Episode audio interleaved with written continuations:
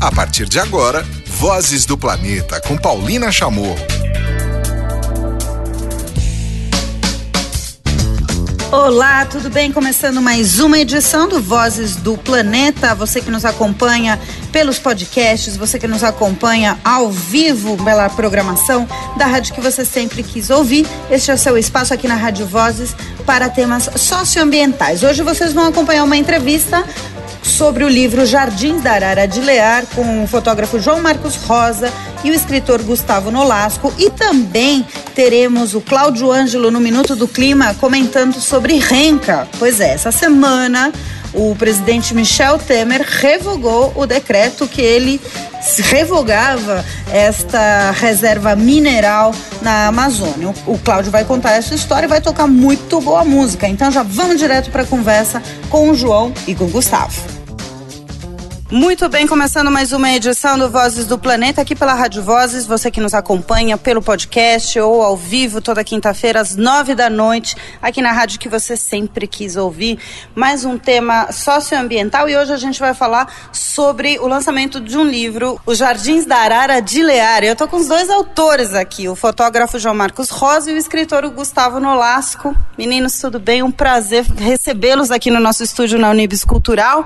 E eu já vou começar começar eh, com a nossa conversa pedindo para vocês contarem uma história, uma saga, né? O tipo de, de história que mistura aventura, pesquisa, história e claro, biodiversidade no caso da arara. Vamos começar, Gustavo, você começa? Então, é, a história da, da arara azul de Lear realmente ela é uma saga, uma saga da ciência. Começa como uma saga da ciência, né? Um grande mistério da biologia. Então ela foi durante muito tempo, durante 150 anos. Os cientistas foram atrás de onde estava essa arara ou se ela realmente existia como uma espécie ou se ela era um híbrido de outras espécies. E foi um mistério que durou 150 anos na ciência. E para gente, como para o João, que é um fotógrafo de natureza, e eu que sou um escritor, caminhando agora nesse, nesse ambiente, também foi uma saga de, de conhecer o interior do Brasil, de estar de onde essa arara vive, foi encontrada, é, e uma viagem de mergulho na história do Brasil e de brasileiros de um pedaço tão lindo como é o sertão, que continua uma outra saga, que, que é que primeiro era a saga de se descobrir a verdade sobre a arara azul de Lear, e agora é a saga de se preservar é, o habitat dessa espécie tão rara, tão brasileira e tão sertaneja. Então são duas sagas que a gente acompanhou e viveu. Que legal, João. Então, há 150 anos houve um registro, né? Que registro houve da arara para se saber que essa espécie existia, não era um mito? É, o que, que aconteceu 150 anos? Como é que se soube da presença desse animal? É. E depois se manteve esse, esse mito e esses, essas pistas de onde encontrá-la? Sim, é, tudo começou com uma pintura feita pelo Edward Lear na Inglaterra. Né? Um exemplar dessa arara tinha sido levada para o Museu de Londres e ele, fazendo uma pintura, percebeu que não era uma arara azul grande, que é a arara azul do Pantanal, que tem também na Amazônia. Falou, não, esse não é o mesmo bicho. E um Charles Bonaparte né, descreveu, fez a descrição do bicho, falou, ah, realmente não é um outro bicho, descreveu como arara é, uma nova espécie e batizou, a batizou com o nome do Lia. Né? E a partir disso, como esse bicho tinha chegado num lote junto com um monte de outros animais é, vindos ali, eles eram centrados em Belém né, e eram levados lá para a Europa, eles não sabiam a origem dele. Então, vários exploradores vieram em busca da origem dessa espécie e na, aí no, no, no, século XX alguns che chegaram bem próximo de descobri-lo e o Helmut Sick foi quem realmente o encontrou no final do ano de 1978 né, no dia 31 de dezembro de 1978, foi quando esse grande ornitólogo, talvez o maior ornitólogo brasileiro, mas que era alemão, né, achou esse bicho depois de anos em busca dele e trouxe luz para esse grande enigma. Né? Mas como o Gustavo mesmo falou na, na, na, na anteriormente, quando, come, quando terminou uma, uma fase que era encontrar, automaticamente iniciou outra que era de conservar essa espécie e o hábitat onde ela vive. É, então hoje segue essa saga de proteger é, esse animal e a caatinga ali da região. E isso hoje é feito, né, principalmente com a força dos sertanejos. Uma pausa e vamos para música aqui no programa. Tem Rita Benedito, Galileu da Galileia, cantando Jorge Benjora. Essa foi a Rita Benedito, Galileu da Galileia. E agora a gente segue a conversa com o João Marcos Rosa e o Gustavo Nolasco. Vozes do Planeta. Hoje aqui no Vozes do Planeta eu recebo os autores do livro recém-lançado Os Jardins da Arara de Lear, o fotógrafo João Marcos Rosa, o escritor Gustavo Nolasco. Meninos, antes de falar sobre essa saga que foi ir atrás, registrar, documentar e, e, e escrever sobre as histórias relacionadas com a arara e o ambiente, conta para mim, contem para mim o que, que é o coletivo Mineiro Nitro. Gustavo. É, a Nitro, ela começa, a Nitro tá, vai comemorar no que vem 15 anos de estrada. Ela começa como um coletivo clássico de fotografia, formado por quatro fotógrafos mineiros, que é o João Marcos Rosa, o Bruno Magalhães, o Léo Drummond e o Marcos De Simone. Durante um período ela foi uma agência clássica, como agências como a Magno e outras tantas. Claro que a gente num tamanho menor, mas o modelo é o mesmo, né? É, inspiração, claro.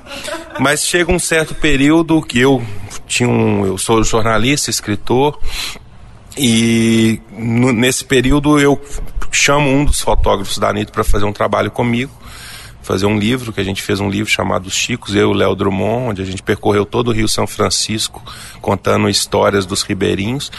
E nesse momento, a Anitta está passando por um momento de transição também. Percebe-se que pela formação de, dos quatro fotógrafos, também não cabia só uma agência de fotografia, a gente queria ter uma produção de conteúdo mais diverso. E eu entro para a agência, né? Isso em 2012.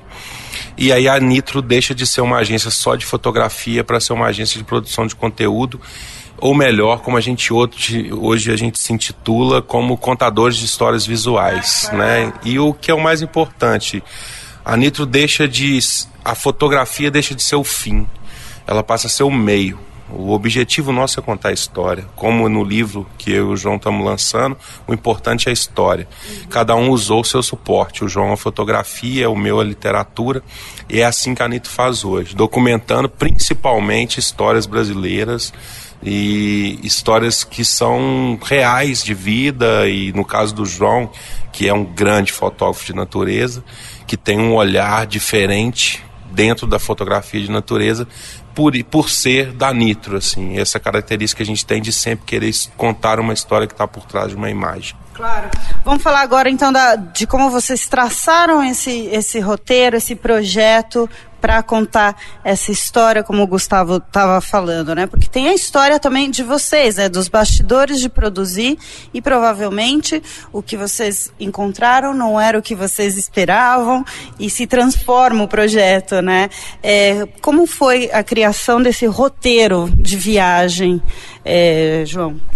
É, eu já frequentava a região desde 2012. Que região, que região a gente está falando agora? Falando do norte da Bahia, a fronteira ali com tríplice fronteira talvez, né? Pernambuco e Alagoas, é região de Canudos, região de Paulo Afonso, Euclides da Cunha, Jeremoabo, que é, é o raso da Catarina, né? O raso da Catarina, vamos dizer, né? É, eu frequentei a região desde 2012, eu fui conhecer, na verdade, eu tinha um sonho de conhecer essa espécie, fui lá com um fotógrafo baiano chamado Emílio Bastos e, e caí de amores pelo bicho e pelas pessoas e pelo lugar. É, na sequência, eu produzi uma reportagem para a National Geographic, fiz mais duas viagens para a região. É, e aquilo foi ficando dentro de mim, sendo cozinhado, né? Sendo. A presença da arara ficou. Sim, a presença da arara, as cores do lugar, os, né, os cheiros e tudo aquilo ali foi fazendo parte da minha vida. E eu matutava já há algum tempo produzir esse livro. surgiu a oportunidade, junto com um projeto que tem o mesmo nome do título do livro, que é o projeto Jardins da Arara de Lear, que é um projeto que está buscando cuidar exatamente do que é a alimentação do bicho ali no entorno, surgiu a oportunidade de, de, de contar essa história. Então a gente traçou esse roteiro de produção em cima das, das pessoas, né? então em cima dos nossos personagens. Seu Zequinha, que morava na Toca Velha, a Érica Pacífico, que era é uma das maiores pesquisadoras da espécie, o Otávio Nolasco, que é o, um, um grande é, proprietário de uma área onde as araras nidificam, a equipe da Biodiverstas, da, da região da Estação Ecológica de Canudos, as pessoas que se envolveram também com a história de Canudos, é, os novos guias da região, que são as pessoas que estão descobrindo novos lugares e recebendo as pessoas para conhecer o sertão de uma maneira diferente. Então foi esse esse foi o fio condutor da nossa história, essas pessoas. E com isso a gente foi pensando é, histórias também, liga, conex, é, as conexões que elas faziam com a, com a espécie. E, e, nisso percorremos ali, né, em idas e vindas, sei lá quantos mil quilômetros sertão adentro, né? É, tratando desde grandes cientistas até os índios pancararés na região da Baixa do Chico. Então a gente ouviu todas essas pessoas, a relação delas com a caatinga e a relação delas com aquela espécie. Agora tem Alceu Valença aqui no Vozes do Planeta, Tomara. Ouvimos no programa Tomara, Alceu Valença. Vozes do Planeta. Hoje no Vozes do Planeta, Jardins da Arara de Lear, livro que acaba de ser lançado. O fotógrafo João Marcos Rosa e o Gustavo Nolasco, escritor, estão aqui comigo hoje contando essa história. Gustavo, bom, o João transpassa na sua fotografia esse impacto que teve, né, essas cores do, do, do sertão e, e, da arara, né, que ficaram, como ele contou agora há pouco, é, na cabeça dele. Na sua narrativa, como é que você pegou os elementos para não transformar isso num grande roteiro Animal Planet, né? Você tem muitos elementos ali culturais e, e sensitivos mesmo da beleza cênica daquela, daquele desse local que a gente está vendo aqui na, na fotografia. Como é que ele te impactou para tua narrativa, para tua parte do que é o texto? Em primeiro lugar, para mim foi uma grande sorte, uma, uma das maiores felicidades minhas de, do meu trabalho dentro da Anitta. Primeiro foi que é o meu primeiro trabalho com o João é, que a gente junta, só faltava isso para mim dentro da Nitro. Então acho que hoje eu já posso até fechar a porta, já cumpri meu papel, mas brincadeira. Mas o mais legal de tudo, porque o João me chama para contar uma história numa parte do Brasil que pra, é a parte do Brasil que eu mais amo, que é o sertão. Eu amo o sertão, eu amo tudo que vem do sertão, o sertanejo, a história. E quando a gente vai e, pesquisando a história da, da Arara Azul de, de Lear, a gente vê que é uma história muito forte, quando a gente tinha falado lá no início, né? Quando acaba a saga da descoberta e vem a saga de tentar preservar o habitat dela, é uma história que a gente, eu e o João, a gente sempre, desde o primeiro dia, quando a gente acabou, a palavra que vinha na nossa cabeça era resistência. E a gente está num lugar do Brasil, Canudos, onde teve o primeiro movimento realmente de resistência do Brasil contemporâneo. A energia do lugar é mágica, a energia do sertão é muito mágica, né? Então, isso para mim me, já me toca muito, muito forte, assim. É uma energia que para mim eu, eu gosto muito de assimilar as coisas primeiro para depois escrever. E tá ali, a gente conhecendo as histórias, sabendo, a gente tá pisando no lugar onde teve a guerra de Canudos, e a gente saber que o povo resistiu bravamente ali e a gente vendo no mesmo lugar uma espécie existindo na beleza dela, na quase morte dela, né? Porque foi um momento quando o Sik descobre, ela estava perto de ser extinta. Então isso tudo foi me, me consumindo por dentro, assim, foi me consumindo por dentro e ao mesmo tempo a poesia do sertanejo, né? É a sabedoria popular. Ao mesmo tempo que a gente tem a ciência, a luta da ciência, tem a sabedoria popular do nordestino, do interior do Nordeste, do sertão. Isso para você escrever com isso, escrever com a alma, escrever com a alma do sertanejo, pra, é fácil. A verdade é essa, porque é história muito, muito bonita. Então, escrever sobre isso para mim foi, foi mágico e foi inesquecível. Tava te ouvindo aqui e que que louco que é, né, Gustavo, o Brasil com tamanhas é, é, fatos históricos tão importantes e que isso não fique arraigado na personalidade né, é, comum do, do, do brasileiro. Você tem esses brasileiros do sertão com que, tem, que mantém essa história né, do país nessa resistência pelo ambiente, por se manter no local, por, por, por abraçar todas as dificuldades e transformá-lo numa rotina. E a gente não tem isso no imaginário comum do brasileiro, né? Tanto Canudos quanto outras guerras que aconteceram de resistência do Brasil o que poderia até mudar um pouco de dizer que o brasileiro é acomodado ou coisa assim, mas não, tem um passado de, de luta e de resistência que ainda persiste nesses locais, né? Não sei se eu fui viajei muito, Gustavo. Eu acho que não, assim, acho que você falou tudo mesmo e, e acho que Existem exemplos de lugares e, e, situações na história onde o povo brasileiro mostrou é, a capacidade de lutar por isso. Isso é muito importante, eu acho que é até legal a gente falar no momento que a gente está passando no país, né? Que cada vez mais a gente está cansado de lutar, né? As pessoas cada vez menos têm. Tá tão difícil, tão complicado o momento que a gente está passando que todo mundo cansou e a gente não pode cansar. E ao mesmo tempo, a história oficial e dos poderosos sempre fizeram com que esses momentos de resistência fossem relegados a segundo plano. Então, e, e eu até falei isso ontem com o João, a gente está em São Paulo, que cá para nós é um território, para mim, é um território nordestino, por mais que alguns paulistas preconceituosamente não gostam de, de aceitar isso, é simbólico, porque quando você fala do, do sertão, a palavra que sempre vinha era sobrevivência. E quando a gente vai lá e vê o amor que eles têm pelo território, a gente sabe que a palavra é resistência por amor ao território. Você acha que o nordestino, todos nordestinos que vêm para cá, no fundo, no fundo, ele quer voltar. Ele pode até se encontrar aqui, a vida ser melhor, encontrar amores, encontrar uma vida melhor, mas no fundo, no fundo, ele sempre quis voltar. Isso a gente sabe que a gente está lá. Isso é, é, importante a gente falar disso nesse momento e nessa história. Essa história traz muito isso. É uma história de resistência.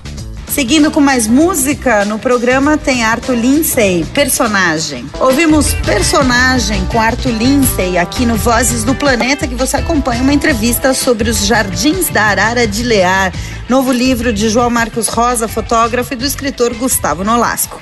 Vozes do Planeta com Paulina Chamorro. João, vamos falar agora da, da, da, da, parte fotográfica, né? Porque não tem só arara, tem ambientes e tem personagens, né? Todos esses personagens que, que estão nessa narrativa e que vocês tinham traçado previamente estão aqui no livro, é isso? Sim.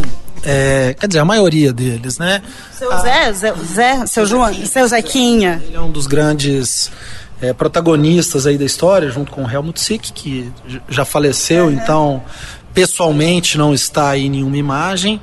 Mas a gente quis trazer também esse recorte de todas as pessoas envolvidas, porque querendo ou não, você ainda tem dentro de, de desses, dessas causas ambientais pontos antagônicos. Então tem, tem gente que pensa de um jeito, tem um que é mais ciência, tem, tem outro que quer pôr a mão na massa. Então, então a gente quis contemplar todos esses atores, independente da posição que eles tinham dentro do, do processo, nessa publicação. Então, em, em, alguma parte eles estão ou em uma imagem ou em alguma citação dentro do, do, do texto, né? sem dar importância maior é, a um ou a outro. É, esse foi um cuidado que a gente teve porque a gente percebe muito é, essa coisa de dessa posse, talvez, e de, de, de pessoas que se aproveitam mais ou menos da situação para se beneficiar financeiramente ou de alguma outra politicamente, né? Então a, a, nossa proposta foi justamente de dar voz a todas essas pessoas, inseri-las dentro do processo, mostrando qual era o papel delas ali dentro dessa história. E a fotografia acabou sendo uma, uma ótima ferramenta porque a gente conseguiu produzir e acho que essa parte dos retratos, né, foi bem legal, é, assim, porque acabei de passar aqui, ó, um, uma... é um retrato puro, né? Não tinha muito, ah, vamos fazer de um jeito ou de outro. Ou... Não, a gente quer fazer o retrato dessas pessoas que são é, a linha de frente e, e colocá-las no mesmo plano sem definir hierarquia, sem definir o grau de importância que cada uma tinha. É, tem aqui pesquisador, tem é, locais, né? Imagino. Sim. Tá, tá, tá todo mundo. Índio, tem, tem... Por exemplo, que legal. Tá o, o, índio, o Binho, do lado do Otávio, que é um, é um grande proprietário de terras e tal. Então, tem o Aderbal, que foi o primeiro cara que acompanhou o SIC, tem a Eliette, que é a artesã, o pai dela, o seu Zé de Pedro, o Maninho, que era um, o caçador que ajudou eles a encontrarem a primeira arara e tal. Então, assim, a gente juntou, mesclou, colocou todas essas pessoas dentro da mesma.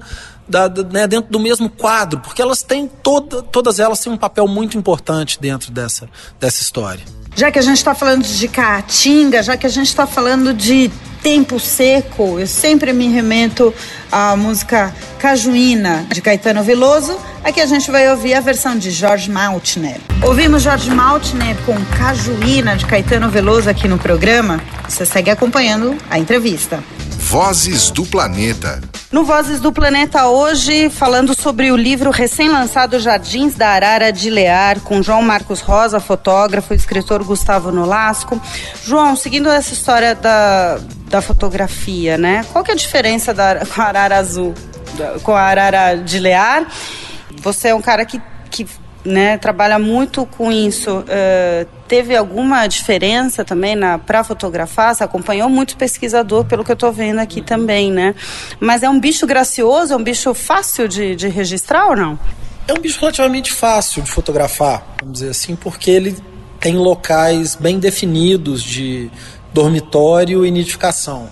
Então encontrá-lo não é o grande desafio hoje, né? Foi no passado.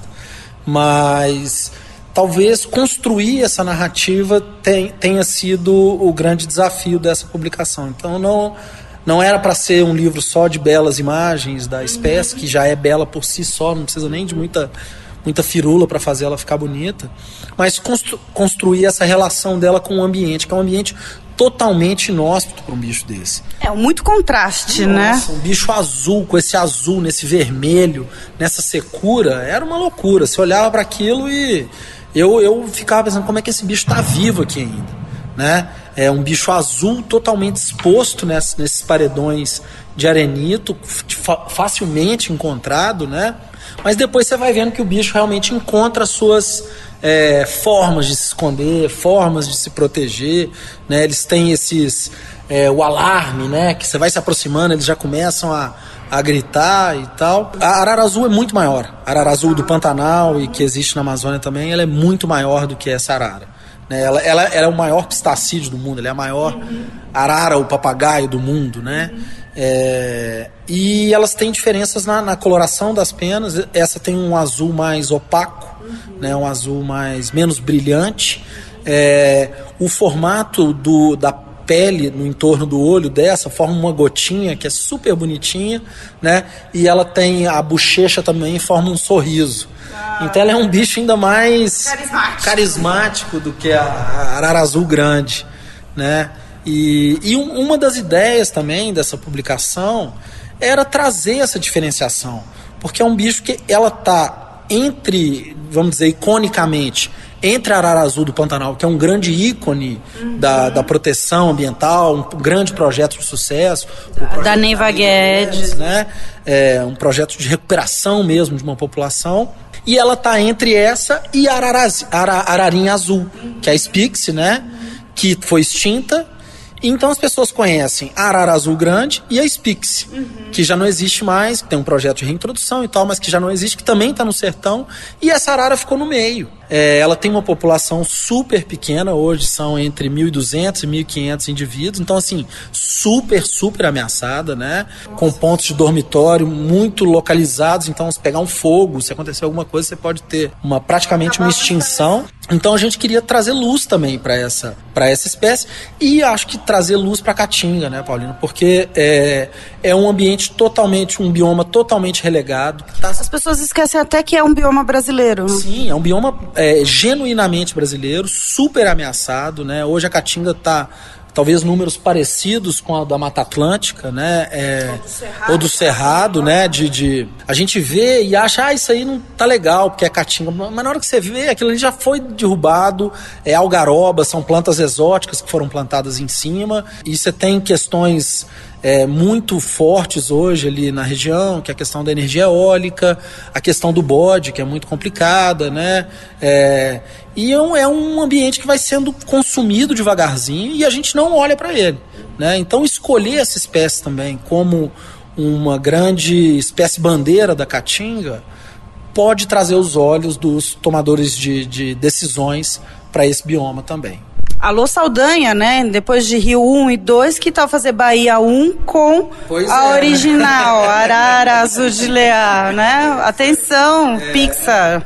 O estado de conservação hoje, então, né? O João falou agora há pouco do, do que são pouquíssimos indivíduos, mas por que que a Arara desapareceu? De, e agora tem se encontrado novamente. Quais são essas ameaças, então, que ela sofre? É, a, a, quando o SIC chega a Caatinga, uma, aquela época a principal ameaça era a caça. Né? Então era um animal exótico, o tráfico de, de desses, desses indivíduos, principalmente para a Europa, era muito grande. Isso. Ela foi conhecida por causa disso, né? Exatamente. Ela foi uma espécie traficada para lá, né? Assim como grande parte da cultura brasileira chegou à Europa, né? E essa era a grande ameaça. É, durante um bom tempo continuou sendo uma grande ameaça, ainda está no rol das ameaças, mas hoje o grande problema da, da Arara Azul está no que gente, você e o João acabaram de falar, assim, que é a questão do habitat dela. A caatinga ela é um bioma extremamente frágil, ameaçado. Hoje, para você ter uma ideia, da área original da Caatinga, que é, já é mínima, apenas 1% é oficialmente protegida. Né? Então a gente vê a Fundação Biodiversa que faz um trabalho hércule ali dentro da Caatinga, outros, o próprio Otávio, que é um proprietário de uma terra e que, que de, protege um santuário a, a dele. Uhum que se não fosse ele não estava protegido.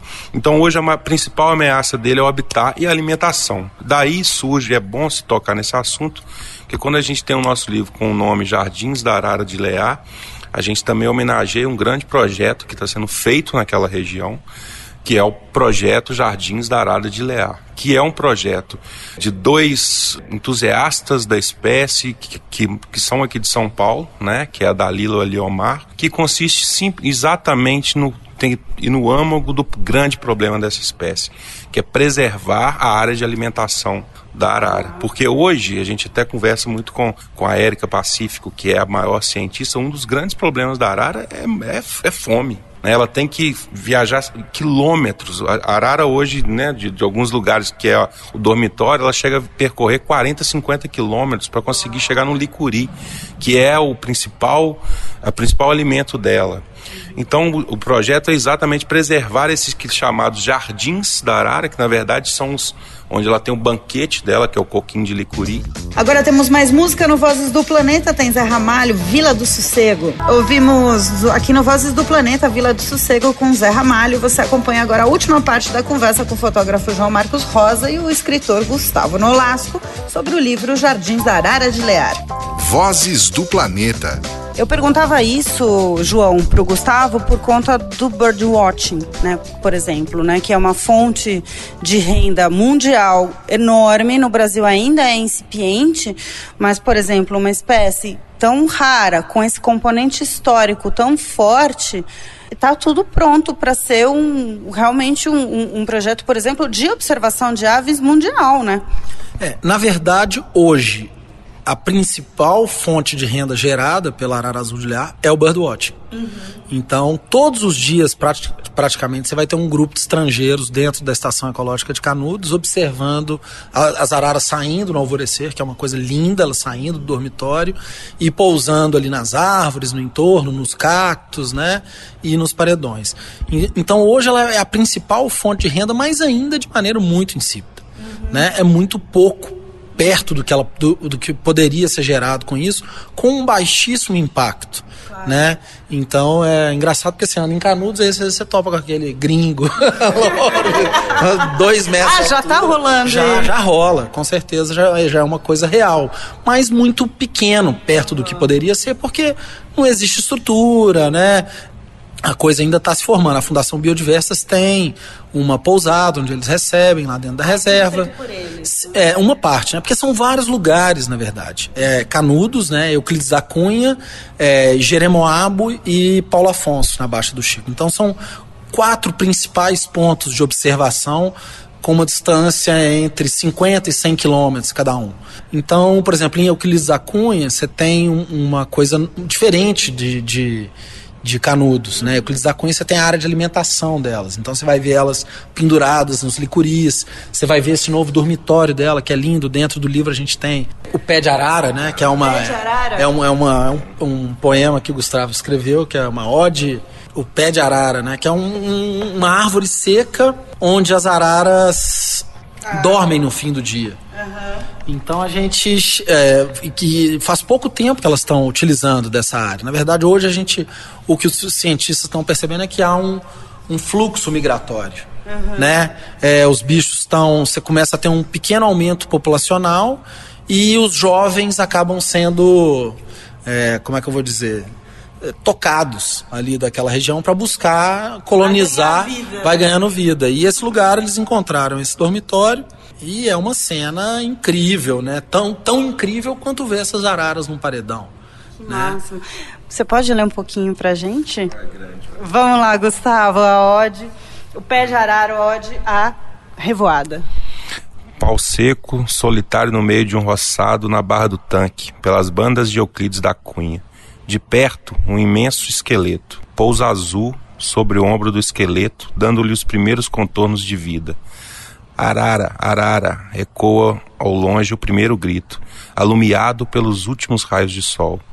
Com o olho, o esqueleto fita o horizonte se dourando por trás do serrote.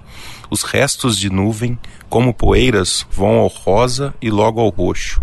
Do roxo, outro grito de arara.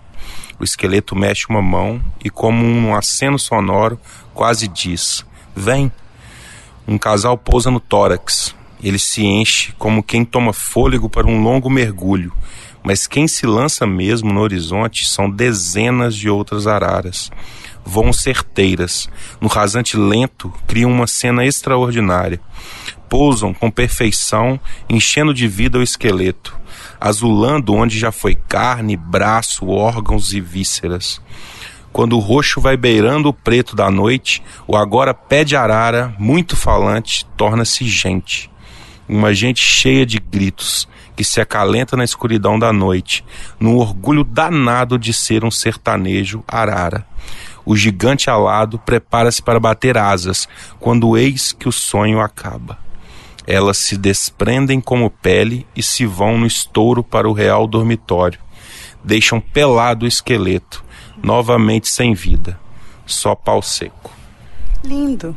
E com essa a gente termina então a nossa conversa sobre o livro Jardins da Arara de Lear. Hoje eu recebi aqui o João Marcos Rosa. Finalmente conhe te conhecer pessoalmente, admiro muito o seu trabalho, João. Parabéns, lindas fotografias. E também conheci o escritor Gustavo Nolasco, que também é autor do livro. Obrigada, João.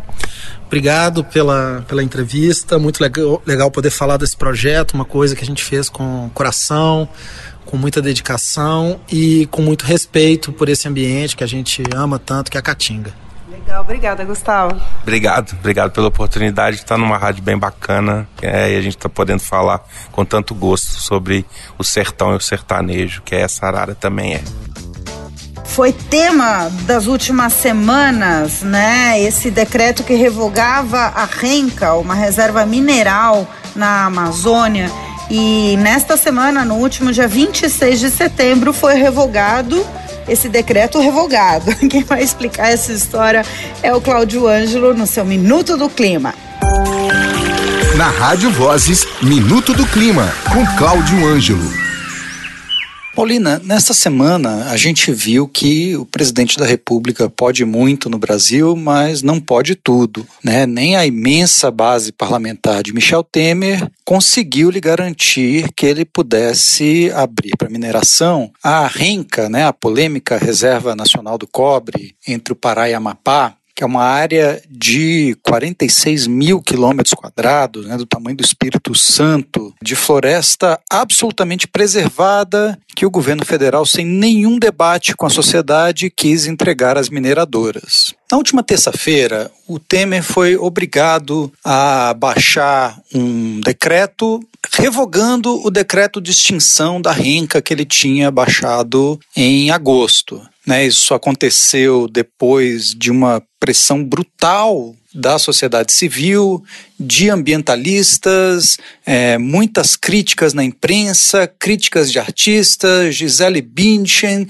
e o Rock in Rio inteiro gritando contra a venda da Amazônia. Os ambientalistas saudaram é, com, com grande justiça esse movimento do governo como a primeira vitória da área ambiental no governo de Michel Temer, que tem sido marcado por retrocessos em série na agenda de proteção às florestas, ao clima e às populações indígenas no Brasil. A pressão da opinião pública, obviamente, foi fundamental para esse resultado, Paulina, mas houve muito de cálculo político também do presidente. Isso porque o próprio Rodrigo Maia, presidente da Câmara, já vinha tentando convencer o presidente Temer a cancelar a extinção da renca. E há um projeto de decreto legislativo no Senado e vários outros projetos na Câmara é, propondo a mesma coisa, né? propondo a continuidade da reserva de cobre e o cancelamento do decreto presidencial. Ora, em tempos de votação da nova denúncia da Procuradoria-Geral da República contra o presidente, Michel Temer provavelmente achou melhor não estressar a base aliada com esse tipo de, de questão agora no Congresso. Além disso, vamos lembrar também que há uma proposta de CPI da Renca, né? Havia uma proposta de CPI da Renca que já contava com centenas de assinaturas de parlamentares que visava enfraquecer o ministro de Minas e Energia de Temer, Fernando Coelho Filho. Ao desextinguir a Renca, Temer, na verdade, resolveu uma tremenda crise desnecessária gestada dentro do governo dele e ainda tentou posar de democrata e defensor da floresta, coisa que nós sabemos que ele não é. Então a pressão e a vigilância em cima do governo na área ambiental precisam agora ser, na verdade, maiores do que nunca. Como estamos falando de Henke de Pará, a gente fecha o minuto hoje com uma das joias do patrimônio cultural paraense, a grande Gabi Amarantos, o nome da música é Shirley. Ê, maravilha! Para fechar em alto astral com a paraense Gabi Amarantos, ouvimos Shirley. E a gente fica por aqui nesta edição do Vozes do Planeta. Semana que vem tem mais. Fique na sintonia durante toda a programação também da Rádio Vozes. Você acompanha o Notícias do Planeta. Tchau! Termina aqui Vozes do Planeta com Paulina Chamorro, na Rádio Vozes.